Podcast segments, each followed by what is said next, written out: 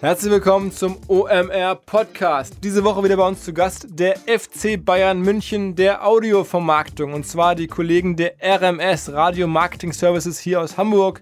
Sie vermarkten 165 private Radiosender und über 800 Online-Audio-Streams und werben für ihre Audioprodukte logischerweise passenderweise bei uns im Podcast. Darauf sind wir stolz und erklären euch jetzt, wofür sie eigentlich werben. Und zwar sagen die Kollegen, wir schaffen es auch mit Audiowerbung extrem effizient zu sein und für E-Commerce oder digitale Produkte sehr passgenau zu werben, Traffic aufzubauen, Abverkäufe herzustellen, Leads einzusammeln. Wir schieben ähm, auch im äh, digitalen Bereich einiges an über Audiowerbung. Und wer das genauer verstehen möchte, der sollte sich das mal erklären lassen. Zum Beispiel demnächst die Kollegen treffen persönlich auf der Demexco am 13. und 14. September in Köln. In Halle 6 auf Stand A035 ist die RMS präsent. Wer da sein möchte und äh, jemanden treffen möchte, kann vorab einen Termin ausmachen unter rms.de slash die Mexiko. Ansonsten helfen wir auch gerne bei der Koordination. Meldet euch bei uns, damit man einen Termin bekommt. Ähm, wir glauben, das ist spannend. Audio als Instrument für den Verkauf und den Traffic auf digitalen Produkten. Der Online-Marketing Rockstars Podcast. Im Gespräch über digitales Marketing und manchmal, was sonst noch so los ist. Der Online-Marketing Rockstars Podcast. Mit Philipp Westermeier. Diese Woche eine Herzensangelegenheit für mich. Ich beobachte wenige Projekte marketingseitig mit so großem Interesse wie die Kollegen von The Zone. The Zone, viele mögen es für Dessen halten. Es heißt The Zone und macht äh, Pay, TV im Sportbereich insbesondere. Und ich sitze hier zusammen mit dem Ben Reininger, Marketingdirektor von The Zone. Moin Ben. Hi. So, ähm, jetzt habe ich ja gerade schon so ein bisschen erzählt, äh, The Zone, äh, Pay TV, TV, ähm, Sport, ist das so korrekt? Würdest du auch Streaming so fehlt. Okay, ja. uh, Pure, Pure Play uh, OTT Streaming Plattform. Aber Sport ist schon euer Kernfokus, ja, ja, ne? Ja, Live-Sport. Und man kann schon sagen, das ist einer eines der wahrscheinlich vom Marketingbudget her und von der ganzen, vom ganzen Aufwand, was ihr für Rechte habt, bezahlen müssen, also für eure Produkte bezahlen müssen, um überhaupt was anbieten zu können, ähm, der größeren, spektakulären Neugründung in der Marketingwelt in den letzten Jahren. Du, also wahrscheinlich siehst du es auch so. Ja, unterschreibe ich so. du warst vorher bei, um das einmal kurz äh, zu erzählen, hast du mir gerade vorab schon erzählt, bei, bei OneFootball, also der Football-App, davor eine klassische Werbe- ähm, Karriere, DDB hast du gesagt. Ähm, was hat dich bei The Zone gereizt? Warum bist du da, außer dass sie dir wahrscheinlich ein ganz okayes Gehalt bezahlen, war, war das einfach so, so viel Marketingmittel in der Hand zu haben oder was Neues aufzubauen oder bist du sportaffin oder? Das, ganz, das hast du schon getroffen. Es ist der Mix eigentlich. Äh, bin irgendwann aus, aus der klassischen Werbung und Marketing zu One Football gewechselt, weil mich das Startup gereizt hat und es gereizt hat, außerhalb der etablierten Werbewelt äh, was Neues zu probieren. Äh, letztlich auch meine digitalen Kenntnisse zu vertiefen. Mal gucken, wie, wie funktioniert so eine Plattform, wie wird das gemacht, äh, wie läuft Kundenakquisition äh, dort. Ähm, also das, die, das Interesse für Startups per se, äh, dann persönlich, ho hohes persönliches Sportinteresse, großer großer, großer Sportfan. Aber du sagst auch jetzt äh, und auch dann letztlich auch die Möglichkeit, eine Marke von Anfang an gestalten zu können. Und also die drei Gründe äh, auf einem Tablett serviert. Das Ganze in Berlin, äh, da musste ich nicht lange überlegen. Und du sagst ähm, bewusst Startup, also ihr seht euch selbst als Startup. Wir sind eingebettet in eine größere Company, Perform Group, das sind 1500 Leute. Äh, das ist aber eine absolute Neugründung darin. Äh, wir sehen uns als Startup, wir fühlen uns so, äh, die Kultur entspricht dem, sind extrem kurze Berichtswege. Ähm, unser CEO ist jünger als ich, 38 Jahre alt. Ähm, das heißt, die haben alle richtig Bock drauf und geben Gas und das fühlt sich gut an. Ähm, jetzt hast du gerade gesagt, Marke damit fängt es jetzt mal aus Marketing-Sicht logischerweise auch schon mal an. Äh, The Zone muss man ja schon mal wissen, dass das so ausgesprochen wird. Äh, das ist ja für alle, die jetzt immer noch sich fragen, worüber reden wir eigentlich? D-A-Z-N ist euer Logo. Ja. War das wohl Absicht, äh, das so ein bisschen kompliziert zu machen? Oder ähm, es gibt ja viele Leute, die Dozen sagen oder D-A-Z-N sagen. Ist das schon bewusst der erste Marketing-Kniff gewesen? Nein, weil wir sind große Fans der Vereinfachung. Äh, solche Krücken einbauen zum Launch einer neuen Marke ist, glaube ich, nicht das Richtige. Ähm, das Ziel war, einen, einen einfachen, kurzen Namen zu finden, der weltweit schützensfähig ist und funktioniert. Ähm, uns war durchaus bewusst, dass es in Deutschland vielleicht ein bisschen schwierig ist. Äh, zur Erklärung, The Zone kommt vom englischen Term Being in the Zone. Äh, also der absolute Tunnelblick, die Fokussierung vor einem Spiel. Ähm, das klingt natürlich im deutschen Sprachgebrauch nicht sonderlich gut an. Äh, ist jetzt in Kanada, wo wir gerade vor zwei Wochen oder vor vier Wochen gelauncht haben, viel einfacher. Ähm, Deutschland schwierig. Aber das ist auch nur eine Frage der Zeit. Die Leute wissen heute auch noch nicht, ob es Nike oder Nike heißt. Ähm, wenn es im Gespräch bleibt und merkfähig ist, dann, dann umso besser. Ähm, was sind denn jetzt aktuell die relevantesten Hebel, um diese Marke zu transportieren? Ist das jetzt irgendwie, ihr habt jetzt ja eine große Aufgabe, ihr müsst sozusagen Kunden, also zahlende Nutzer finden, so ein bisschen für alle, die Premiere noch kennen oder Sky jetzt kennen. Das ist ja ein ähnliches Modell. Man muss halt irgendwie es schaffen, Leute zum Abonnement äh, zu führen. Ja. Ähm, welche Maßnahmen macht ihr das im Wesentlichen? Ja, grund, also grundsätzlich ist, äh, steckt natürlich in der Technologie und in der Plattform ganz viel Neues und Spannendes drin. Das ist also eine Over-the-Top-Streaming-Plattform. Ähm, wir schneiden alle Kabel ab. Äh, wir haben nichts mit äh, Satelliten, Receiver, äh, linearem Fernsehen zu tun. Das heißt, du kannst The Zone mit jedem internetfähigen äh, Gerät empfangen. Das ist schon mal Vorteil Nummer eins, diese absolute Flexibilisierung. Das zweite ist Content. Ähm, wir haben absolute Premium-Rechte, wie zum Beispiel die, die englische Premier League und die live und exklusiv. Das heißt, wenn du die in Deutschland, Österreich oder der Schweiz gucken willst, genauso wie La Liga, dann gibt's das nur bei uns. Ähm, aber auf der anderen Seite zeigen wir auch kleinere Sportarten, Nischensportarten. Das ist beispielsweise Rugby, Feldhockey, ähm, Darts, und, und noch andere. Wir haben 8000 Live-Events pro Jahr. Das heißt, wir bieten kleinen Sportarten eine Heimat, die sonst einfach nicht zu sehen sind. Das heißt, per se haben wir da schon zwar spitze, aber ausreichende Zielgruppen, die wir ansprechen können. Also wie gesagt, Plattformflexibilisierung und Content und äh, dann das Business Model. Also 9,99 Euro im Monat, jederzeit kündbar, äh, gratis Monat obligatorisch das für Premium Live-Sport ist, ist natürlich hochgradig attraktiv, wenn man 50, 60 Euro Abos sonst kennt. Aber man braucht wahrscheinlich trotzdem perspektivisch ein paar Millionen Abonnenten, damit das alles gut funktioniert. Absolut. Ähm, die holt man jetzt ja nicht mal so eben, indem man ein bisschen in den Nischen sagt, Mensch, hier liebe Hockey-Fans, liebe, weiß ich nicht, äh, Nischensport-Fans, hier gibt's uns. Die müsst ihr aus der Breite des Volkes holen. Also was sind da ja, so klar. die Kommunikation gehört dazu, äh, um, um das ganze Ding erfolgreich zu machen. Deswegen bin ich ja auch da, denke denk ich mal. Äh, ich stand am Anfang vor der Entscheidung, gehen wir da jetzt groß rein, in, investieren wir klassisch entlang des Marketing-Funnels, bauen Awareness auf, Familiarity mit dem Produkt, erzeugen Kaufbereitschaft und konvertieren das Ganze irgendwann. Also Spray and Pray. Oder äh, bauen wir das von unten auf und gucken mal an, welchen Content wir haben, für wen ist der interessant, versuchen durch, durch spezifisches Targeting diejenigen zu erreichen und ihnen einfach ein tolles Angebot zu machen vom Startwerk. Sagen, wer auch immer Signale hinterlässt und sich für Premier League inter interessiert oder für La Liga oder für Rugby oder für Darts oder für Damentennis, äh, den versuchen wir zu identifizieren und anzusprechen, ihm zu sagen, das gibt's jetzt, eine neue Plattform, das funktioniert so, das kannst du da sehen und das kostet das. Und das war der Weg, den ich eingeschlagen habe und das ist hochgradig das klingt sehr viel stark jetzt nach, nach Facebook-Marketing und sehr stark nach, sagen wir mal, digitalen Kanälen. Absolut, hochgradig digital. Und dann ist äh, Facebook euer größter Marketingkanal aktuell?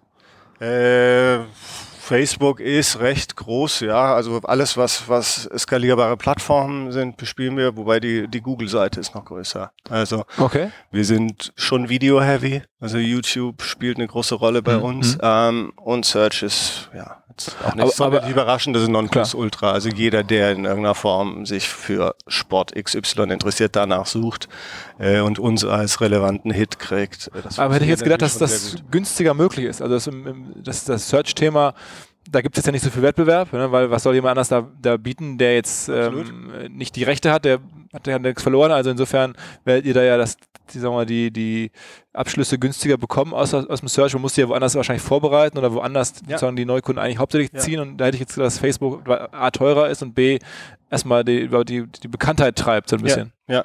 Also für, für, für Reach und Awareness ist Facebook, funktioniert Facebook gut als klassisches Vertriebstool, Akquisitionsplattform äh, funktioniert es für uns nicht sonderlich gut. Ist aber auch völlig okay, genauso wie Twitter. Ähm, also wir haben schon, schon eine ordentliche Reach, 10 Millionen pro Woche, äh, die wir in Social erzeugen, äh, konvertieren dort aber nicht. Mhm. Äh, belegen ansonsten ähm, Display Networks, äh, Video Networks, um eben den Demand zu kreieren, den wir dann in günstigeren Kanälen wie beispielsweise Search. Macht ihr das in-house oder habt ihr eine Agentur für? Wir haben eine Agentur, das ist Essence in London. Okay, das heißt, es ist kein Inhouse-Team, das es macht, sondern. Wir haben ein Inhouse-Team, das die Agenturen und letztlich auch die, die, die Pläne und die Kreation steuert und Analytics. Ähm, aber die, die Buchung und Optimierung läuft, läuft bei einer Mediaagentur. Sag mal, wie oft ärgert man sich darüber? Weil ich stelle mir so ein bisschen so vor, ähm, Marketing ist ja schon bei euch auch mit die Kernwertschöpfung. Ich glaube, Kernwertschöpfung entsteht bei euch aus dem Einkauf der richtigen Rechte und zum richtigen Preis und dann natürlich aus dem technisch sau sauberen Produkt, das ist irgendwie Hygiene und dann aus halt Marketing, weil du musst den Leuten sagen, ey, guck mal, hier für 10 Euro geiles Ding gibt es das und das. Und ich denke immer so, Wahnsinn, dass das bei euch diese wichtige Leistung von jemandem Dritten erbracht werden muss, gar nicht von euch selber. Da würde ich vermutlich, weil ich vermute mal, du sitzt auch manchmal und denkst dir, fuck, ey, warum kann ich das nicht selber machen? Ja, und das war auch die, die Überlegung, äh, bevor ich zu The Zone kam, bevor ich angefangen habe, war die Überlegung in unserem Headquarter in London, ob wir das Ding wirklich selber bauen. Mhm. Also keine Agentur mhm. äh, beschäftigen, sondern wirklich selbst investieren. Wir sagen, der Gedanke ist auch noch nicht völlig vom Tisch, war aber eine Frage der Zeit damals. Okay, also es war einfach Plug and Play, nimmst du eine starke Agentur, die das Geschäft versteht und kannst loslegen. Ähm, selbst die Leute zu heiren, äh, Strukturen aufzubauen, war einfach eine, eine Geschichte, die hätte länger gedauert. Ähm, aber ich gebe dir recht, das Know-how rauszugeben ist äh, sicherlich nicht sinnvoll. Und ihr habt jetzt gesagt 150 Leute in Deutschland. Mhm. Ähm, davon, wie viele machen davon Marketing ungefähr? Davon machen zehn Marketing. Okay, also Agentursteuerung dann im Wesentlichen. Sowas, ja, ja. Und da, viele freie Journalisten, Produktionsleute, sowas. Ja, das kann man sich schon als richtige, äh, auch wenn wir nicht richtiges Fernsehen sind, ich nenne es gerne Fernsehen der Zukunft, äh, haben wir eine volle Sportredaktion. Wir haben Sportredakteure für die unterschiedlichen Sportarten und natürlich Kommentatoren und Experten, die die Livestreams bei uns äh, begleiten. Und das summiert sich dann mit On-Air Promotion Teams, On-Air-Grafik etc. summiert sich das schnell zu einem Team über 100 Leute. Okay, und ihr sitzt irgendwie zum Teil in Berlin, Kreuzberg, klassisch Startup-Umfeld genau. und zum Teil in Ismaning bei München, wo alte die große, wo so Fernsehcluster ist, wo irgendwie auch Sky zum Beispiel sitzt und so, ne? Genau, da sitzen Sky, Pro7 Sat1, Sport 1 und auch wir. Ähm, und wir können uns da eben bestehender Dienstleister bedienen. Ähm, du kriegst auch dort die richtigen Mitarbeiter, die wirklich verstehen, wie macht man Fernsehen. Äh, das ist der Grund. Man muss ja sagen, hinter der Perform Group steckt so ein russischer Milliardär, ne? also Blavatnik, glaube ich. Mhm. Ähm, und der hat ja schon ein paar Mal auch angekündigt, einen ganz langen Atem zu haben. Also weil man ja, sich fragt, wer finanziert diesen Rieseneinstieg? Und also nur für unsere Hörer einmal so, um das klar zu machen. Und zu Perform gehören auch verschiedene ähm, andere deutsche Assets, also äh, zum Beispiel ähm, Spox, mhm. ähm, Sportal, glaube ich auch, eine ehemalige Sportseite. Ähm, was war noch dabei? Goal.com. Goal.com. Gehört dazu der Statistiklieferant Opta, mhm. äh, der letztlich so gut wie alle Fernsehredaktionen mit äh, Spielstatistiken, Spieldaten beliefert. Also alles, was oder bei den meisten Übertragungen, wenn über Ballbesitz gesprochen wird, Passquoten gesprochen wird, etc. Das kommt meist von Opta. Aber was euch wahrscheinlich am meisten hilft, ist irgendwie so Goal oder, oder Spox, weil ihr da jetzt kostengünstig oder kostenlos drauf werben dürft, ist das so? Ja. Kostenlos sagen wir jetzt mal dahingestellt. Äh, wir haben verschiedene Medienpartnerschaften. Da gehört eine mit Axel Springer dazu, mit Sport 1 dazu, auch mit Pro7 Sat1 dazu und unseren eigenen Portalen, Spox und, und Goal.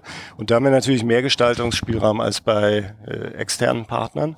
Ähm, das heißt, die redaktionelle Begleitung der Sportarten, die auf The Zone zu sehen sind, die findet ja eh redaktionell statt. Ähm, aber da kannst du natürlich wunderbar Querverweise einbauen. Das, was du gerade liest über Klopp in der Premier League, schau dir das jetzt kommenden Sonntag. Ist übrigens wirklich so. Sonntag Arsenal gegen Liverpool, 17 Uhr auf The Zone. äh, Genau, da haben wir natürlich dort redaktionell nochmal andere Möglichkeiten über klassische Display-Werbung hinaus. Ähm, und sag mal, wenn du jetzt sagst, so ein Deal mit Sport 1, da würde ich jetzt mal sagen, wie, so ganz klar ist es ja nicht, dass sie das machen, weil erstmal seid ihr für die ja Wettbewerb. Ihr nehmt ja auch Leute ähm, weg, die irgendwie Fernsehen gucken und, und, das, das suchen die ja auch mehr oder weniger äh, Reichweite. Ähm, wie läuft denn die? Also was bietet ihr denen, was bieten die euch? Das Sportrechtegeschäft ist sicherlich ein bisschen komplexer als vieles andere, was ich vorher gesehen habe. Ähm, wir glauben insgesamt an Partnerschaften, äh, haben beispielsweise von Axel Springer die Bundesliga-Highlight-Clips in unserem ersten Jahr sublizenziert, als Axel Springer noch Rechteinhaber war. Ab diesem August, also ab, ab, ab letzten Wochenende letztlich, sind wir für die nächsten vier Jahre selbst Lizenzinhaber. Das heißt, wir haben da schon kooperiert, um den Inhalt früher zu äh, bekommen, geben Springer jetzt für die nächsten vier Jahre die, die frei verfügbaren Clips, die dann ab Sonntag Mitternacht ausgespielt werden können, sublizenzieren wir wiederum an Springer. Das heißt, es ist oftmals ein Geben und Nehmen bei Sport 1 genauso. Ähm, also Freemium, Sport, ihr gebt denen kostenlos Inhalte. Sport 1 mhm. baut äh, Highlight-Shows äh, über europäischen Fußball in ihr Programm ein. Die Rechte, die Inhalte kommen von uns ähm, und im Gegenzug erhalten wir teilweise Rechte von Sport 1 oder eben auch die Möglichkeit, auf deren Plattform zu werben. Ähm, wir glauben eben an diese Partnerschaften. Es hilft auch kleineren Sportarten immer noch im Free TV vertreten zu sein, ähm, um vielleicht auch als, als Appetizer zu wirken. Ähm, und wer, wer, wer Bock hat, kommt dann zu The Zone, um es wirklich live und kontinuierlich äh, zu schauen. Okay. Ähm, wie äh, kalkuliert ihr? Ist es wirklich so, dass ihr sagt, okay, Custom Acquisition oder Custom Acquisition Cost muss dann irgendwie einigermaßen den Customer Lifetime Value, äh, also muss günstiger sein. Dann müsst ihr es irgendwie schaffen, jemanden, wie lang ist euer Customer Lifetime Value, wirst du wahrscheinlich verraten. Jetzt sagen wir mal eine Saison vielleicht, das sind so neun Monate, dann sind es 90 Euro. Das heißt, du musst Leute für unter 90 Euro irgendwie einkaufen für das Produkt. Ist das so ganz off oder denkst du wirklich so? Also Pi mal Pi mal Daumen ist die Rechnung sicherlich so, äh, dass du sie günstiger einkaufen musst. Als, ja. äh, das bleibt der, so, der fort, fortlaufende Umsatz, den du mit ihnen machst. Ähm, ja, die Werte kann ich nicht bestätigen. Ähm, ist auch plattformabhängig. Ähm, mal ist es deutlich darunter. Also wir kaufen auch einstellig Nutzer ein, einstellige Eurobeträge. Mhm. Wenn, ähm, wenn eben das Umfeld passt, der zeitliche Rahmen passt und dann so ein starker Content-Treiber da ist, der das, der das ermöglicht. Ähm, andere Kanäle sind deutlich teurer und im Mix liegen wir ja, weit unter der genannten Zahl, aber. Aber ich meine, die Zahl ist jetzt ja nicht so, man, man, kann ja jederzeit kündigen, also es gibt jetzt nicht so wie bei einem Parship oder so, wo man halt nur eine gewisse, ja. also man schon weiß, jetzt ist er dabei für drei Monate, sondern bei euch ist es ja vielleicht irgendwie dann wirklich eine Saison oder. Es ist davon auszugehen, dass die Leute vorrangig zum Start einer neuen Saison kommen und dann auch bis zum Ende dabei bleiben, ja. Ähm, wir waren diesen Sommer überrascht. Wir haben mit wesentlich höherer Churn gerechnet, jetzt in der, in der Off-Season. Hm. Ähm, also die Fußball, und wir sind natürlich stark im Fußball, die Fußballsaisons, die peaken Ende April bis Ende Mai. Das ist wirklich die letzten Spieltage. Wenn es da noch um was geht, wie in der Premier League letztes Jahr, dann, dann ist es einfach hochgradig interessant. Äh, und dann geht's im August wieder los. Anfang September fängt die NFL bei uns an, im, äh, die NBA im Oktober. Und wir haben schon das Schlimmste befürchtet, sage ich jetzt mal, äh, für, für Juni, Juli. Und ich war absolut positiv überrascht. Das heißt, Leute lassen einfach laufen, die gehen da nicht und, die lassen kündigen. Laufen, und die lassen laufen. Wir haben noch ein ganz cooles Tool äh, programmiert, eine, eine Pause-Funktion. Das heißt, die Leute, die auf der Plattform äh, in ihren Account-Settings unterwegs zu, unterwegs zur Kündigung waren, das war unsere Annahme, den, den halten wir dann noch einen, einen Pauseknopf äh, vor Augen, weil sie uns vielleicht gar nicht dauerhaft verlassen wollen, sondern ihr, ihr Abo nur, nur pausieren für sechs bis acht Wochen. Okay. Ähm, das wurde auch gut angenommen, das Tool. Nur die, äh, der Gesamttraffic dann im Kündigungs, Kündigungsflow, der war längst nicht so groß, wie wir, wie wir dachten. Also absolut positiv überrascht ähm, wir haben natürlich auch contentseitig versucht, dass wir da interessante Pieces kreieren, die zumindest für drei, vier ähm, äh, Sessions dann in, in, in, dieser Pause sorgen, also Saisonrückblicke, Saisonvorschauen, äh, haben uns massiv verstärkt mit internationalen Freundschaftsspielen für die Fußballfans oder anderen relevanten Content, ähm, so dass die die Nutzung letztlich immer stabil blieb und die Churn nicht so hoch war. Wie ist denn der, der Breakdown der Nutzer? Also sind die, wie viele sind stationär, wie viele sind mobile, wie viele sind irgendwie am iPad? Das kannst du ungefähr sagen? Äh, ja, die Daten, die sind ein bisschen, bisschen screwed, weil wir ähm, die Plattform nacheinander auch gelauncht haben. Also wir waren am Anfang hochgradig mobil und, und browserbasiert, haben dann schnell alle äh, Konsolen nachgeworfen, haben dann schnell alle Connected Devices nachgeworfen, wie Apple TV, ähm, die ganzen nativen Smart TV Apps und sind jetzt ungefähr bei einer, bei einer ja, 50 Prozent Living Room Experience, wie wir es nennen, also alle Smart TVs und Konsolen, mhm. wirklich größtmöglicher Screen. Ähm, haben 30 Prozent mobile Nutzung und der Rest ist Browser. Okay, das heißt, Browser ist abnehmend, also relativ wenig eigentlich, ne? Browser ist absolut abnehmend. War am Anfang äh, bestimmt, auf jeden Fall bei 30 Prozent und geht jetzt deutlich zurück. Und also wenn es ist einfach als Sportfan weißt du, dass du willst, wenn möglich, auf dem größtmöglichen Screen gucken. Und wenn das, äh, wenn das nicht geht, dann, dann äh, oder du unterwegs bist, dann guckst du es, guckst es mobil, aber Browser ist jetzt nicht. Und wenn, wenn dann irgendwie so mal so wieder so Buffering und so kommt, ich kenne das, äh, dann, dann stell ich mir vor, bist du wahrscheinlich und beißt in die Sofakante und so, wenn du denkst, scheiße, jetzt verliere ich gerade wieder bei einem Buffering, kannst du dir ausrechnen, wieder irgendwie 3000 Nutzer oder sowas? Oder äh, wie ist das so? Ganz so schlimm ist es nicht äh, und es nimmt zumindest äh, oder, oder zum Glück ab und hat stetig abgenommen. Also wir hatten am Anfang, äh, wir hatten am Anfang Probleme, wir haben einmal ein Spiel richtig versemmelt. Das war ein Monat nach Launch letztes Jahr im September das Manchester Derby. United gegen City. Das war für viele, viele Fans 80 Minuten lang nicht zu sehen. Oh, okay. Ja, da hatten wir ein Skalierungsproblem bei einer kleinen Datenbank. Äh, kannst du dir vorstellen, im Hintergrund laufen immer sehr viele Checks ab. Äh, in welchem Land sitzt der Nutzer, der gerade drauf zugreift? Wie ist sein Zahlungsstatus oder Userstatus? Ähm, wir sind den Lizenzgebern verpflichtet, einfach sehr viele Prüfungen auch zu machen. Das läuft alles in Echtzeit und parallel. Und eine Datenbank hat nicht, hat nicht mitskaliert und hat alles äh, blockiert. Das war, war ein Riesenproblem und seitdem werden wir immer besser. Also das kostet aber schon ein paar tausend Menschen, die dann sagen, okay, jetzt reicht's mir. Ja, das kostet halt vor allem Hate erstmal. Also es war schon ein kleiner Shitstorm, den wir mhm. dann nach vier Wochen hatten. Ähm, muss aber sagen, und das, der Punkt ist mir auch sehr wichtig, im Marketing generell oder auch in der Markenführung, ähm, mein Team oder unser Team generell hat einen brillanten Job im Community Management gemacht in der Zeit.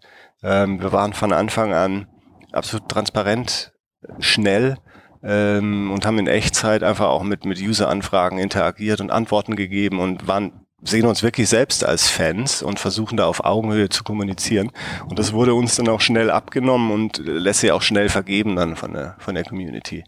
Ähm, das war also schon ein ganz, ganz guter Case, dass wir da so früh auch durch sind. Ist das also generell für euch so ein Stilmittel auch vielleicht zu sagen, hey, wir haben einen Fehler gemacht, hier drei Monate kostenlos testen zur Wiedergutmachung oder sowas? Oder irgendwie so, dass man so... In dem Moment haben wir wirklich dann an dem gleichen Wochenende oder am selben Tag noch entschieden, dass wir, dass wir den Gratismonat, in dem ja damals alle Nutzer noch drin waren, äh, für eine Woche verlängern. Okay, das aber schon ein massives Investment, dass du da kurz, dass wir da kurz entschieden haben an dem Wochenende. Okay. Aber ja. Ähm, aber es war also nicht, also was würdet ihr nicht planen? Also logischerweise jetzt keine Fuck-Ups planen, aber ich habe das so bei, bei Sky war das so, oder bei Premiere früher, als ich das Gefühl hatte, die nehmen zum Beispiel bewusst in Kauf, dass halt irgendwie, da gab es so Zweitkarten und sowas, dass die jetzt rumgereicht werden, dass da wurde nicht so genau hingeguckt, weil man halt wusste, okay, damit werden halt neue Leute dann auch vielleicht erstmal rangeführt, die dann irgendwann später auch kostenpflichtige Nutzer werden. Ähm, ist das bei euch auch so, dass ihr sagt, okay, wir drücken hier und da mal ein Auge zu, wir wissen, dass es mehr oder weniger so so Grauzonen gibt, wo Leute euch auch versuchen, kostenlos an euer Produkt ranzukommen? Oder habt ihr so, so Fraud-Themen generell? Ähm, die Fälle, die Fälle gibt es sicherlich, wo, wo sich Leute einen äh, Account teilen. Äh, das lässt sich auch nicht unterbinden. Ähm, und das akzeptieren wir. Ja. Weil also es ist heute so, dass du The Zone auf zwei Geräten parallel streamen kannst.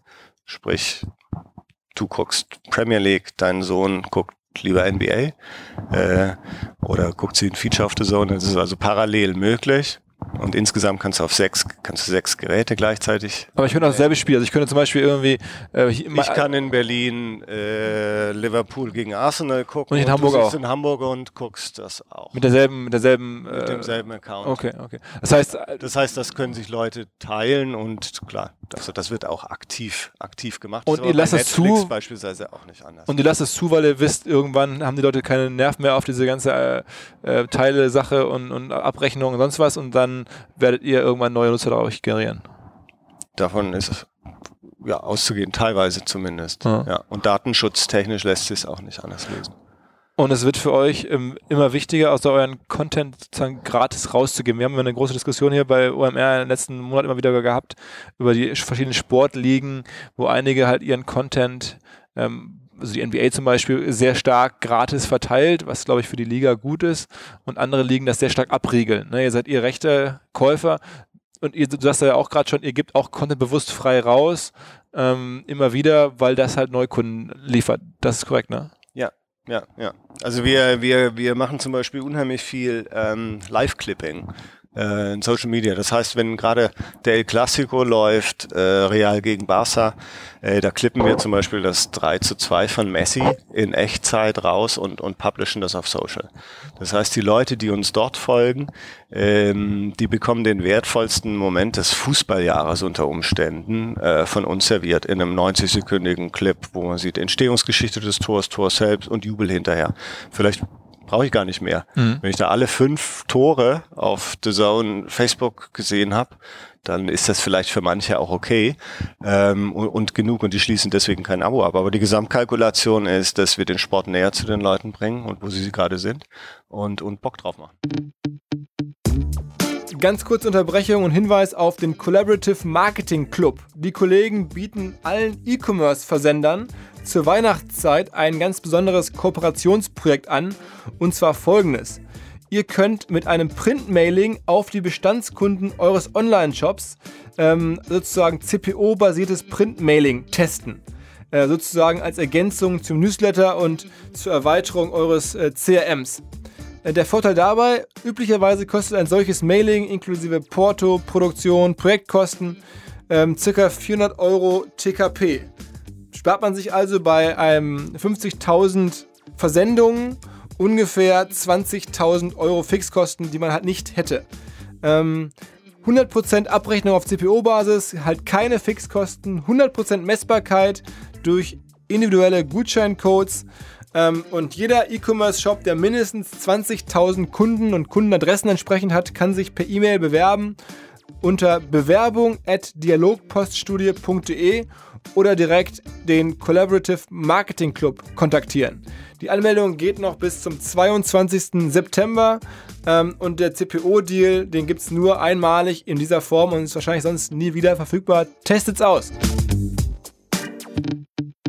Ich weiß, dass du jetzt äh, die nächsten Fragen alle so ein bisschen so ablocken wirst, aber ich muss ja trotzdem fürs Protokoll mal versuchen. Ähm, ich habe jetzt schon mal gesagt, also ein paar Millionen äh, Leute braucht man, damit das Modell funktioniert, einfach weil die Rechte sehr viel Geld kosten ähm, und weil auch ihr als Team natürlich Geld kostet. Ähm, das zumindest würdest du wahrscheinlich auch bestätigen. Also mit, mit 200.000 äh, Abonnenten wird man das Spiel nicht gewinnen können. Nein, das kannst du nicht. Also das sind dann schon, sagen wir mal, eher so 2 Millionen oder eher 5?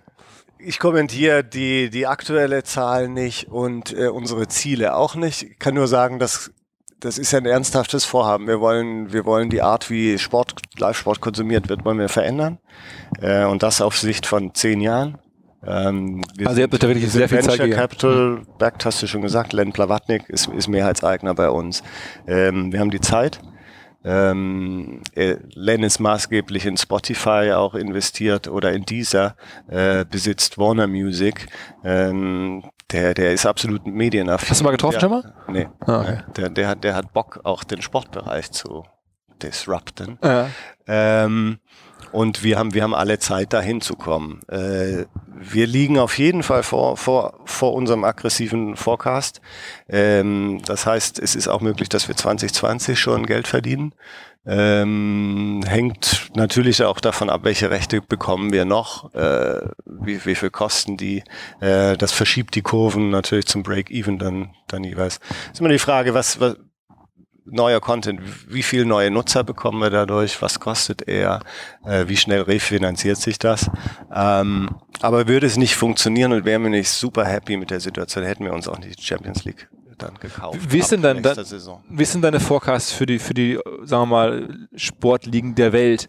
Welche sind denn in Zukunft die wichtigsten? Also auch jetzt gerade aus deutscher Sicht. Also ist es die Premier League irgendwann wirklich, dass die, die Premier League die Bundesliga überholt hat? Werdet ihr irgendwann vielleicht mal mehr bieten für eine Premier League als für eine Bundesliga? Ist das vorstellbar? In den nächsten das zehn Jahren? Das, das glaube ich nicht, nein. Ähm, gerade die Fußballligen oder eigentlich alle Sportligen sind äh, in, in ihrem jeweiligen Heimatland natürlich am wertvollsten. Also die Premier League in England kostet auch mehr als die Premier League hier klar, in klar, klar, Österreich klar. und Schweiz. Und genauso verhält sich es mit der Bundes deutschen Bundesliga in Deutschland. Ähm, das heißt, das ist immer noch national absolutes Premium-Recht. Und das ändert sich auch nicht. Spürst du keine Tendenz, dass ähm, so die Premier, na, die League Premier League wird auf jeden Fall immer interessanter. Und wir haben auch genau zum richtigen Zeitpunkt äh, uns die Rechte gekauft mit mit Klopp und all den deutschen Spielern ah. da drüben. Äh, die Liga selbst ist viel spannender als die Bundesliga, sag ich jetzt einfach mal so. Ähm, da, da, da spielen fünf, sechs Teams um den Titel hm. auf Augenhöhe. Da ist, das ist absolut äh, Feuer drin. Ähm, und interessanterweise, wenn du dir äh, die, die Alterspyramide oder letztlich die, die ja, Altersverteilung der jeweiligen Sportligen anguckst, dann siehst du, dass die Premier League, die La Liga, die NBA, NFL, das sind alles Wettbewerbe, äh, die die Menschen immer schon, on, also zumindest in Deutschland, online verfolgt haben. Das heißt, der Anteil der Jungen ist da überproportional hoch. Und wenn du dir Bundesliga, Formel 1 und auch Champions League anguckst, dann ist es eine umgekehrte Altersverteilung. Das heißt, die pieken in den, in den, in den, in den hohen Alterssegmenten. Eine Fernsehgeneration. Das heißt für, ja, das ist eine Fernsehgeneration. Das heißt, für neuen Technologieanbieter oder eine Streaming-Plattform wie uns, äh, ist es ein Geschenk, in diese, erstmal mit diesen Ligen anzufangen, weil die Affinität der Nutzer einfach schon da ist. Von den amerikanischen Ligen, welche treibt er am besten? Also treibt er eine NBA stärker oder klar stärker als eine NFL? Nein. Wir sind extrem überrascht vom Erfolg der NFL bei uns auf der Plattform. Woran liegt das? Das sind, ähm, das sind extrem loyale Fans. Äh, die waren vom ersten Moment, vom Launch bis zum Saisonende, waren die absolut stabil bei uns. Äh, das ist also eine, ja, hochgradig begeisterte und dadurch dadurch loyale Audience und der Super Bowl ist natürlich äh, dann dann Anfang Februar ist auch nochmal äh, ein riesen riesen Event ein Riesenfest und wir haben auch gemerkt das war lange Zeit unsere erfolgreichste Woche Lag aber hauptsächlich daran auch, dass wir PlayStation in der gleichen Woche, äh, PlayStation 4 gelauncht haben. okay. Äh, ähm, sag mal, wenn jetzt so äh, nochmal rechte seitig geschaut, also das Produkt, ich glaub, bin ja starker Gläubiger, dass ein Produkt vor allen Dingen gut sein muss und dann das Marketing aus dem Produkt heraus selber mhm. sozusagen entsteht. Ähm, von, dem, von den verschiedensten Rechten, die man jetzt bei euch haben kann, Bundesliga, Premier League, ähm, NFL, NBA, ähm, war es das schon oder gibt es noch was, also oder ist, sagen wir mal, so eine Hockeyliga oder ist das wirklich in der Lage, da mitzuhalten in Deutschland noch aktuell? Oder sind das so ein paar hundert Leute, die da kommen und bei den anderen kommen dann 10.000 oder 100.000? Oder wie ist denn so das, die Relevanz der Ligen? Ähm, ja, die, die europäischen Top-Fußballligen, die wir haben, Premier League und La Liga, die marschieren schon vorneweg. Mhm. Ähm, das, das ist auch nicht weiter, weiter verwunderlich. Ähm, dann die NFL, dann die NBA. Ähm, und kleinere Sportarten wie Rugby oder wie Feldhockey, ähm, die versuchen wir zu entwickeln. Die gab es bisher einfach nicht im Fernsehen. Die haben einfach nicht stattgefunden zu, zu, großen Teilen. Das heißt, da haben wir auch einen Job zu tun. Da haben wir auch noch viel vor uns. Ähm, da ist das Potenzial, wird aber nie mehr so groß sein wie, Top-Fußball. Mhm. Was tut man, was versucht ihr zu entwickeln? Wie entwickelt man jetzt Hockey? Ich bin selber jetzt in Hamburg da mit einigen Hockeyspielern befreundet und wir reden immer wieder so auch äh, privat drüber, wie kriegt man das voran? Also Hockey als, als Produkt, was macht ihr da zum Beispiel konkret? Wir waren das erste Turnier, das wir übertragen haben, äh, das sind wir gleich mal mit, der, mit dem Verband und der ganzen Mannschaft äh, nach Johannesburg geflogen. Das heißt, da haben wir, ähm, das haben wir redaktionell begleitet von A bis Z, äh, haben Features dort gedreht, ähm, haben Interviews mit jedem, jeden Spielern gemacht und wirklich versucht da ganz viel rauszuholen und letztlich für die Hockey-Fans auf der Plattform einfach ein richtiges Content-Brett dann auch zu liefern. Einfach Access äh, in dieses Team äh, rein und in den Sport rein, den sie sonst vermutlich noch nie irgendwo gesehen haben im Fernsehen. Das heißt einfach ein, einen besseren Job machen und ähm, so viel Nähe zu dem Sport herstellen, äh, wie nur irgendwie möglich. Gibt es irgendwelche Ligen, die man nicht so auf dem Radar hat, die jetzt äh, also euch da helfen? Also Hockey stelle ich mir vor, ist so ein bisschen linearer. Die haben jetzt ja auch keine besondere, die waren jetzt nicht Olympiasieger oder haben jetzt äh, keine, keine herausragenden medialen Stars hervorgebracht, aber zum Beispiel jetzt so, wenn ich, wie ist jetzt mit Beachvolleyball, guckt man sich das an und sagt, okay, krass, da sind so zwei gut aussehende junge Damen, sind Olympiasiegerinnen und jetzt auch noch irgendwie, äh, ich glaube, Europameisterinnen geworden und so. Ähm, ist das dann für euch ein Thema? Also merkt man das dann sofort, einen Impact, dass die dann sofort äh, euch irgendwie nach vorne bringen? Beachvolleyball kann ich dir keine Auskunft geben, das haben wir bisher nicht auf der Plattform. Ähm, insofern ist das, ist das ein Beispiel, das jetzt nicht so, nicht, nicht wirklich hilft, aber du siehst das schon. Also wir haben beispielsweise auch im Bereich Tennis ähm, Davis Cup und, und Fed Cup. Ähm, und da, da also da wächst die Nutzung und da merken wir dann schon, dass das Traffic da ist, wenn die irgendwie eine Runde weiterkommen oder wenn die gerade ein gutes Turnier spielen. Äh, wenn dann letztlich medial dann auch in, in Printmedien, Tageszeitungen darüber berichtet wird, äh, da fangen die Leute an dann zu, zu gucken, Mensch, wo kann ich das denn eigentlich, wo wird das übertragen, wo kann ich das sehen? Mhm. Ähm, und das merken wir dann schon. Okay. Ähm äh, jetzt hast du gesagt, irgendwie Neukundengewinnung äh, klappt am besten über, über Search. Ein bisschen äh, vorher muss man das irgendwie anteasern äh, über die anderen, also die, die, die Push-Kanäle, Facebook, äh, Banner und sowas. Influencer-Marketing-Thema für euch? Habt ihr demnächst irgendwelche äh, Sportstars in ihren Accounts dann irgendwie ihre The Zone-Abos an oder, oder wie stellt man sich das vor? Ja, das läuft schon, das läuft von Anfang an, aber eher eher organisch. Also wir sind jetzt äh, kriegen natürlich unheimlich viele Anfragen von Influencer-Agenturen. Es ist erstaunlich, wie viele Leute sich damit momentan beschäftigen. Ja, die, auch alle, die, die auch alle die gleichen Leute vermarkten. Ja. ähm, nee, wir, wir versuchen da die äh, organische und langfristige Beziehung zu Spielern aufzubauen. Kriegen auch ganz viele Inbound-Anfragen von Spielern, die uns cool finden. Äh, ist auch für uns ein schönes Zeichen und sehen, wir sind da auf dem richtigen Weg, machen da einiges richtig marketingtechnisch. Die äh, Michael Ballack hat uns irgendwann mal äh, getaggt und hat gesagt, hey, äh, wie ist denn das, was kann ich bei euch gucken? Äh, kann ich bei euch Chelsea sehen, äh, als Ex-Chelsea-Spieler? Äh. Oder wo läuft denn der, der El Clasico dieses Jahr? Und dann kam er ihm dann auch auf auch privat dann irgendwie auf eine Basis, wo wir hin und her ge, äh, gechattet haben, dann mal telefoniert. Also er mit eurem Social Media Account sozusagen. Ja, ja. ja.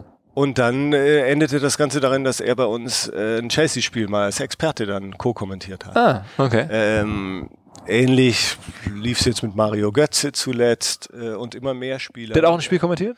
Nee, noch nicht, noch nicht. Der spielt ja, der spielt ja. Er war verletzt, deswegen dachte ich in der verletzten Phase. So viel, ja, das ist jetzt relativ frisch, noch nicht so viel Zeit.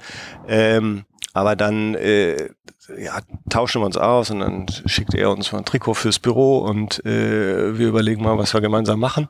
Ähm, und das mit, mit jetzt immer mehr Spielern. Das, das heißt aber, er ist Spaß. dann schon bei, Inf bei Instagram, ist er dann schon so ein bisschen irgendwie mit The Zone, äh, also ist dann präsent bei ihm in seinem Account. Das also.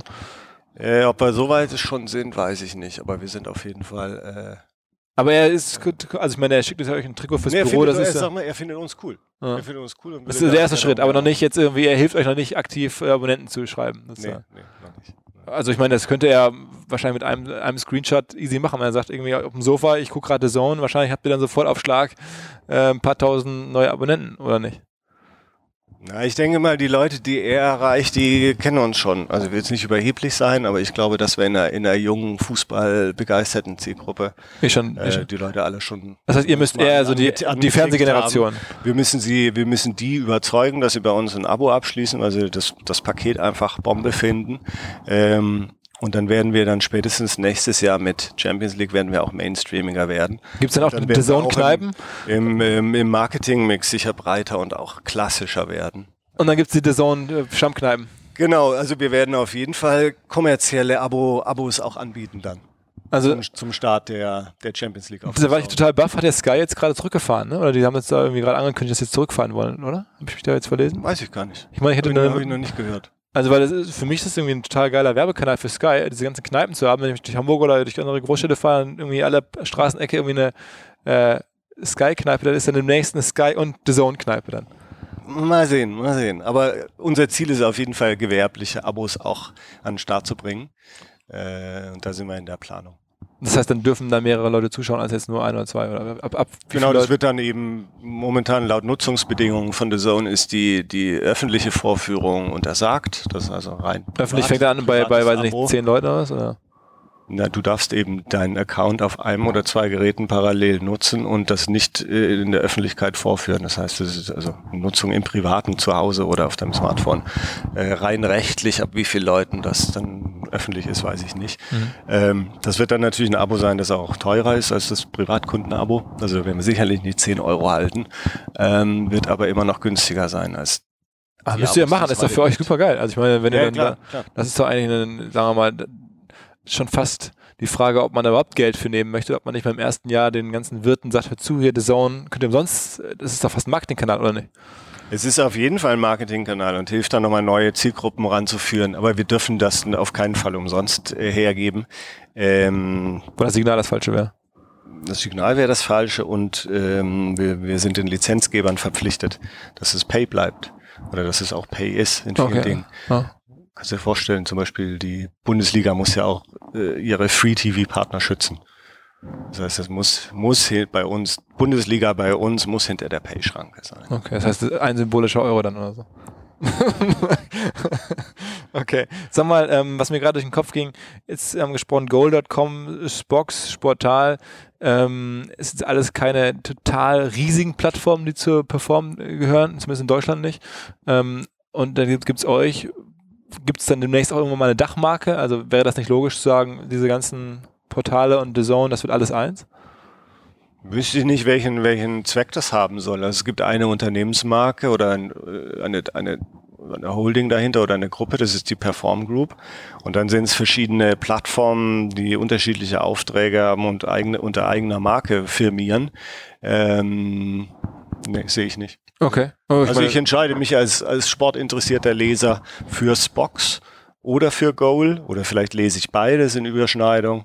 Ähm, lese aber genauso Sportnews auf Bild.de ähm, und The Zone nutze ich, um was die beste Plattform ist, um meinen Lieblingssport zu verfolgen. Klar, man könnte ja darüber die Brand noch stärker pushen, wenn diese Plattformen jetzt auch alle als The Zone äh, im Markt stünden, dann würde man bei jedem Zugriff sehen, The Zone, The Zone, das wäre halt noch viel präsenter, oder? Ja, vielleicht wäre es dann irgendwann auch ein bisschen zu viel und die Plattformen haben ihre eigene redaktionelle Identität. Das, äh, also ich sehe seh den, äh, sehe den Nutzen nicht. Wie geht denn ihr vor, wenn ihr Rechte einkaufen macht? Also bist du daran, äh, seid ihr in Deutschland daran beteiligt äh, intensiv? Also wenn jetzt zum Beispiel irgendwie überlegt wird, keine Ahnung, die Formel 1 Rechte werden neu ausgeschrieben, dann musst du eine Prognose machen und sagen, wie viele Abos kannst du reinholen, wenn, wenn die Formel 1 bei euch äh, gezeigt würde. Wie macht man so ein Estimate und wie, wie, wie sind da die Gespräche? Also bis hin zu kleineren Preisen oder kleineren Ligen. Ja. das, das macht hauptsächlich mein Kollege Kai Dammholz der äh, bei, bei uns im Team auch als, als Mitglied der Geschäftsleitung in Dach, wie ich auch, für Rechte und Distribution wirklich zuständig ist. Das ist also sein Beritt in erster Linie. Und da schauen wir uns alles an, was, was auf den Markt kommt, bewerten das. Passt das? Äh, ist da, ist der Appetit bei uns auf der Plattform? Äh, was würde das etwa kosten? Wie viel? Und das ist dann hauptsächlich mein Job wieder. Wie viele neue Nutzer würde uns das bringen? Oder haben wir die alle schon? Hast du dann irgendwelche abgefahrenen Regressionsanalysen, Modelle dazu oder, oder ist das mehr so ein, so ein, sagen wir mal, eine Mischung aus Bauchgefühl und so ein bisschen so die, äh, wie man das auch von Fernseh oder Produzenten kennt, die so ein bisschen Gefühl haben für die Menschen da draußen. So Bernd Eichinger haut so ein Zeug raus und auf einmal hat es allen gefallen. Ähm, wie muss man sich das vorstellen? Das ist sehr Nö, Das ist schon datengetrieben. Also wir, wir sehen ja im Fall, und das ist ja auch die, die, die, die Schönheit teilweise des Plattformgeschäfts, wir sehen ja im Vergleich zu traditionellem linearem Fernsehen, was gucken die Leute bei uns wirklich? Und das ist nicht Panel gestützt, sondern das ist wirklich äh, auf individueller Basis und können dann schon ganz gut entscheiden, wie viele Fußballfans haben wir denn eigentlich schon? Die sich für internationalen Fußball interessieren, das Recht jetzt zusätzlich noch zu kaufen, macht das überhaupt Sinn? Ist es incremental oder ist es einfach nur mehr für die für die für die bestehenden Nutzer. Das heißt, können wir schon ganz gut. Und dann gibt's gibt, wird wird schon einiges Modeling betrieben, dann auch äh, bei uns im Finance Team. Okay, das heißt, das Finance Team geht hin und baut wirklich Modelle. Kommt dann, kommt dann dazu und sagt, okay, das ist jetzt die die, die Bewertung aus einer sportlichen Sicht, das ist die Bewertung aus einer Marketing- und, und, und User-Sicht. Ähm, und dann wird das Ganze nochmal noch mal gemodelt und dann wird es auch kompliziert. Ja. Das heißt, da gibt es Wir lagen äh, bisher bei unseren Einschätzungen, ich sage mal, im 90-prozentigen Bereich, ob das jetzt äh, passt oder nicht. Passt. Aber am Ende entscheidet das Modell sozusagen und nicht irgendwie das Bauchgefühl. Am Ende entscheidet das Modell ähm, oder wir treffen ganz bewusst eine strategische Entscheidung und sagen, das hilft uns jetzt aber aus Gründen XY. Und äh, vielleicht ein Beispiel, ähm, wir haben jetzt kommendes Wochenende, Sonntagmorgen, ähm, Floyd Mayweather gegen Conor McGregor. Okay, okay. Mega Fight oh, ja. auf der Plattform. Oh ja, okay. Live und exklusiv. Wie viele Deu viel Deutsche gucken das jetzt bei euch? Größenordnung? Äh, keine Ahnung, da werden wir uns alle mal überraschen lassen. Ähm, aber was wäre das? ist auf jeden Fall eine Abkehr, eine Abkehr unserer eigentlichen Strategie, die nämlich heißt kontinuierliche Wettbewerbe, also am liebsten liegend in der ganzen Saison laufen. Ansonsten funktioniert ein Subscription Model mit einem Gratismonat nicht für solche One-Off-Events. Aber da haben wir ganz gezielt gesagt, da ist so viel Interesse im bei generellen Sportfans, ähm, dass wir da jetzt reingehen und versuchen, den Kampf zu kriegen. Okay, okay. Das heißt, das ist dann wirklich in Investition in Awareness, Investition in, okay, ich probier's mal aus und dann äh, werden die Nutzer eben auch sehen, okay, die haben ja noch ganz viel Fußball, die haben ja noch ganz viel US-Sport. Ach, wie cool ist das denn? Also das ist jetzt vielleicht ein ganz gutes Beispiel, wo wir dann auch mal ganz gezielt anders entscheiden. Und ähm, wie ist eure Denke bei Redakteuren? Also ich stelle jetzt fest, wenn man auf ESPN guckt oder sowas, da werden ja auch ganz bewusst Redakteure, also so als Brands aufgebaut, die dann sozusagen neben den Rechten auch irgendwie einen Sender oder was cool machen. Man weiß, ey, der kommentiert das, der ist da. Ähm, wie ist da euer Ansatz? Sucht ihr auch da nach, nach, nach sozusagen nach Charakteren, nach Köpfen, nach, nach Brands am Ende für die Plattform oder wie geht ihr darauf vor? Ja, ja, guter, guter, guter Punkt. Ähm wir versuchen auf jeden Fall auch da, was unsere Kommentatoren angeht und Experten, die wir einsetzen zur Übertragung, einen anderen Weg zu gehen als ja, klassische TV oder auch Pay-TV-Anbieter. Ähm, das ist bei uns also weniger, weniger steif. Äh, idealerweise von Fan zu Fan, äh, als wäre das dein Kumpel, der neben dir auf dem Sofa sitzt und das Spiel kommentiert für dich. Also wesentlich lockerer, frischer, neue Köpfe, neue Stimmen. Äh, wenn wir ex mit Experten arbeiten, sind es oftmals junge Ex-Profis. Zum Beispiel Moritz Volz für die Premier League. Äh, Benny Laut war auch schon bei uns Gut, Ballack haben wir mal als, mhm. als One-Off dazu geholt. Äh, die Hummels-Brüder haben bei uns schon NBA kommentiert. Die Hummels? Ja. Mats Hummels? Ja, Mats und Jonas. Hummels. Okay, okay, okay. Ähm, also das, das sind Dinge, die siehst du, siehst du bei anderen Sendern nicht.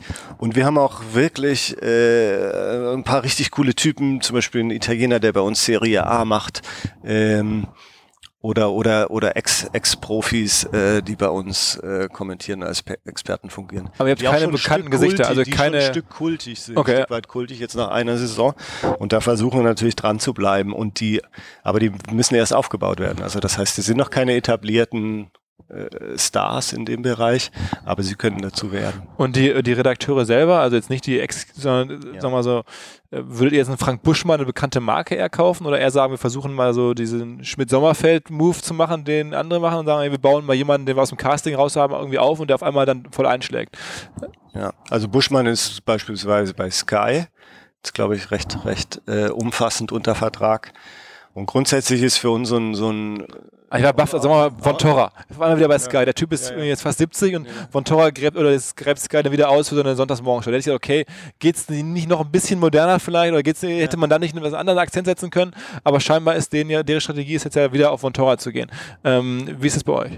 Das wäre niemals unser Weg. Also alles, was, was bei Sky funktioniert oder dort gemacht wird oder vielleicht auch bei anderen Sendern. Sehe ich Sport 1. nee, nee, nee, nee, nee, gar nicht steht mir gar nicht zu, das Nein, nein, weiß ich jetzt. Ja, äh, das, das ist nicht unser Weg. Wir versuchen die Dinge neu zu machen in, äh, in den meisten Bereichen und bauen da, bauen da lieber frische eigene Stimmen auf als ähm, etablierte oder teilweise auch Leute, die schon drüber sind, äh, zu reaktivieren. Okay. Ähm, Gibt es da irgendwelche Beispiele oder irgendwelche Anekdoten zu? Guckt ihr irgendwie junge Redakteure an, die viel Twitter-Follower haben oder viel, viel Facebook-Follower haben, um die dann bei euch reinzuziehen oder sowas? Ja, die, Beisp die Beispiele gibt's schon. Also wir haben ähm, mit, äh, mit Ralf Gunnisch, Ralf Gunnisch ja, klar, St. Pauli. Ja, ja, St. Pauli, äh, natürlich. Ja. Ex-St. Pauli-Spieler unter anderem, äh, der bei uns wahnsinnig viel Premier League macht. Äh, das ist ein super Beispiel. Der ist, der ist Social Media, äh, in Social Media sehr aktiv. Der ist Gaming-affin macht also viel in dem ganzen ganzen Gaming äh, Gaming Umfeld und ist da so Bull Bullseye für unsere Audience auch und ist einfach ein geiler Typ und der, der ist richtig mit Begeisterung dabei und und macht richtig Spaß und der ist schon auch auf dem Weg kultig zu werden auf jeden Fall. Und so ein Hans Sapai oder sowas? Ich meine, der ist ja richtig groß schon auf den Plattformen und so, ja, ne? Hans Sapai, äh, mit Hans Sapai haben wir noch nicht gearbeitet. Aber könnte doch sinnvoll sein, oder? Könnte unter Umständen sinnvoll sein, ja, wenn er, wenn er uns hilft, äh, einen, einen gewissen Punkt, den wir definieren, glaubwürdig zu vertreten. Ja. Ja. Wobei, ich meine, ein Punkt, der wahrscheinlich nicht erfüllt ist, euer, euer Painpoint ist ja, das muss man sich immer klar vor Augen halten, habe ich jetzt gerade auch gelernt, ähm, die Fernsehgeneration, also die sozusagen, äh, sagen wir mal, 50 plus Leute zu holen, die euch noch nicht so kennen, die vielleicht noch eher klassisches Fernsehen gucken und irgendwie jetzt mit Formel 1 und so unterwegs sind. Ähm, die holten Hans Salpay nicht ab, die holt wahrscheinlich auch Felgenralle nur bedingt ab. Ähm, da muss wahrscheinlich andere Lösungen ran. Da müsstet ihr dann wahrscheinlich tatsächlich von Torra oder, oder wenn ich irgendwen, den mein Vater lieb gewonnen hat, Marcel Ralf, nochmal ausgraben oder so. Na, ich mein, bei unseren Experten und Kommentatoren steht ja nach wie vor seriös die Sportberichterstattung im Vordergrund. Also auch jemand, der 55 oder 60 ist, würde sich mit unseren Übertragungen wohlfühlen. Absolut, ja klar. Ähm, der muss nur erstmal auf die Plattform kommen. Und da gibt es natürlich technische Barrieren in seiner Mediennutzung. Man müsste sein TV, sein Smart TV wirklich smart nutzen also wirklich mit dem Internet verbinden, was 50 Prozent der Deutschen, glaube ich, immer noch nicht gemacht haben. Mhm. Ähm, das sind solche Hürden. Muss äh, letztlich die Bereitschaft auch wachsen, für Content zu bezahlen. Das ist in älteren Fernsehzielgruppen auch noch nicht der Fall. Ähm, das heißt, das ist noch ein Weg, den wir aber auch nicht allein vor uns haben. Mhm. Also wenn man sich die ganze Fragmentierung des Medienmarktes jetzt anguckt, da haben natürlich Netflix und Amazon schon ein Stück weit den Weg für uns bereitet. Ähm, aber da sind wir noch längst nicht. Habt ihr ein bisschen, ah, bisschen Sorge vor denen? Weil ich meine, die, der Herr Blavatnik hat auch viel Kohle, aber so ein Amazon und so ein äh, Netflix oder andere, die haben ja noch mal mehr Kohle. Ähm, äh, macht man sich da Gedanken, dass, dass die eines Tages auch mitspielen wollen? Gedanken macht man sich schon, Sorgen macht man sich nicht. Also A, es ist nicht ganz trivial, Live-Sport äh, zu streamen und diese Plattform zu entwickeln. Äh, das, da haben wir sicherlich ein Stück weit Vorsprung auch. Ähm, bei Netflix sehen wir überhaupt keine Ambitionen, im, im Sport tätig zu werden. Bei Amazon liegt es ein Stück weit anders, ähm, die ja auch die Bundesliga jetzt Audio mhm. übertragen, die auch jetzt gerade mit Eurosport eine Kooperation mhm. bekannt gegeben haben, dass sie die Freitagsspiele ähm, dann auch als Video übertragen. Das gucken wir uns schon an. Aber äh, letztlich helfen all diese Partner, ähm, Streaming bekannter zu machen, äh, relevanter zu machen und, und, und, und die Bereitschaft zu. Also Sky ist auch, auch so ein bisschen. und zu nutzen. Ja. Das heißt, Sky ist auch so ein bisschen Feind und Freund zugleich. Überhaupt nicht Feind. Nee, wir, also Sky hat jetzt auch als, als Vorgänger Premiere 25 Jahre lang diesen Markt ja. entwickelt. Äh, dann stehen die jetzt heute, wo sie stehen, was ihre Abonnentenzahlen angeht. Wir glauben, dass wir das auch in drei, vier Jahren dorthin kommen können, dass es alles wesentlich schneller geht. Das heißt aber nicht. Sie haben gut vorgearbeitet sozusagen. Ja, ne, das heißt nicht, dass wir in ihren Kundenstamm reinfressen, äh, sondern wir glauben, dass es komplementär ist, dass mit diesem einfachen Modell und auch günstigen bei uns äh, der Pay-Markt wesentlich schneller wachsen kann und da neue äh, Zielgruppen dazukommen. Ähm, aber auf der anderen Seite konkurrieren wir auch mal mit Sky, wenn es um Rechteeinkauf geht. Ja. Ah, ich habe mich gewundert, diese Premier League-Rechte zum Beispiel hätte ich euch nicht so günstig gegeben, wie das ist ja offensichtlich äh, nach Hören und Sagen der Fall war. Günstig kann ich nicht bestätigen. Ja, okay, aber das hätte doch eigentlich Sky, äh, hätte ich jetzt gedacht, lieber selbst sich hätte behalten sollen. Na gut, das, äh, da rede ich jetzt äh, und habe selbst wenig Ahnung, aber ich fand es ähm, sehr spannend, äh, was du erzählt hast. Ähm, total wirklich interessantes Projekt als Sportfan, als Marketing-Beobachter-Fan. Ähm, ja, bleibe ich dran. Ja, auch als Nutzer übrigens. Ja, ähm, cool. Insofern, ähm, ja, vielen Dank äh, und alles Gute mit dem Projekt. Ja, vielen Dank. Hat okay. Spaß gemacht. Jo. Ciao, ciao. Ciao. Bevor alles vorbei ist, noch kurz der wichtige Hinweis. Wir sind schon im Spätsommer 2017. Die Grillabende werden wahrscheinlich dieses Jahr etwas weniger. Ähm, entsprechend nutzt die verbleibenden Abende und macht besondere Abende draus, zum Beispiel mit exzellentem Fleisch. Ich habe vor kurzem Don Carne mal ausprobiert, einen Online-Fleischshop und es schmeckte exzellent. Äh, die Kollegen bieten das beste Fleisch von allen möglichen Farmen überall auf der Welt. Ähm, kann man da bestellen von Kobe-Filet, Iberico, Wagyu, alles, was man haben möchte. Ähm, und es kommt dann wirklich in ein, zwei Tagen per eingehaltener Kühlkette in NRW sogar mit Same-Day-Delivery direkt auf die Wunschzeit nach Hause geliefert. Ähm, und es schmeckt perfekt. Also ich kenne jetzt hier in Hamburg einige Steak-Restaurants. Das kann mehr als mithalten. Probiert's aus. doncarne.de slash omr.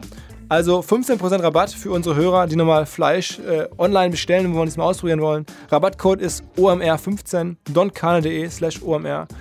Guten Appetit, gutes Grillen. Bis bald.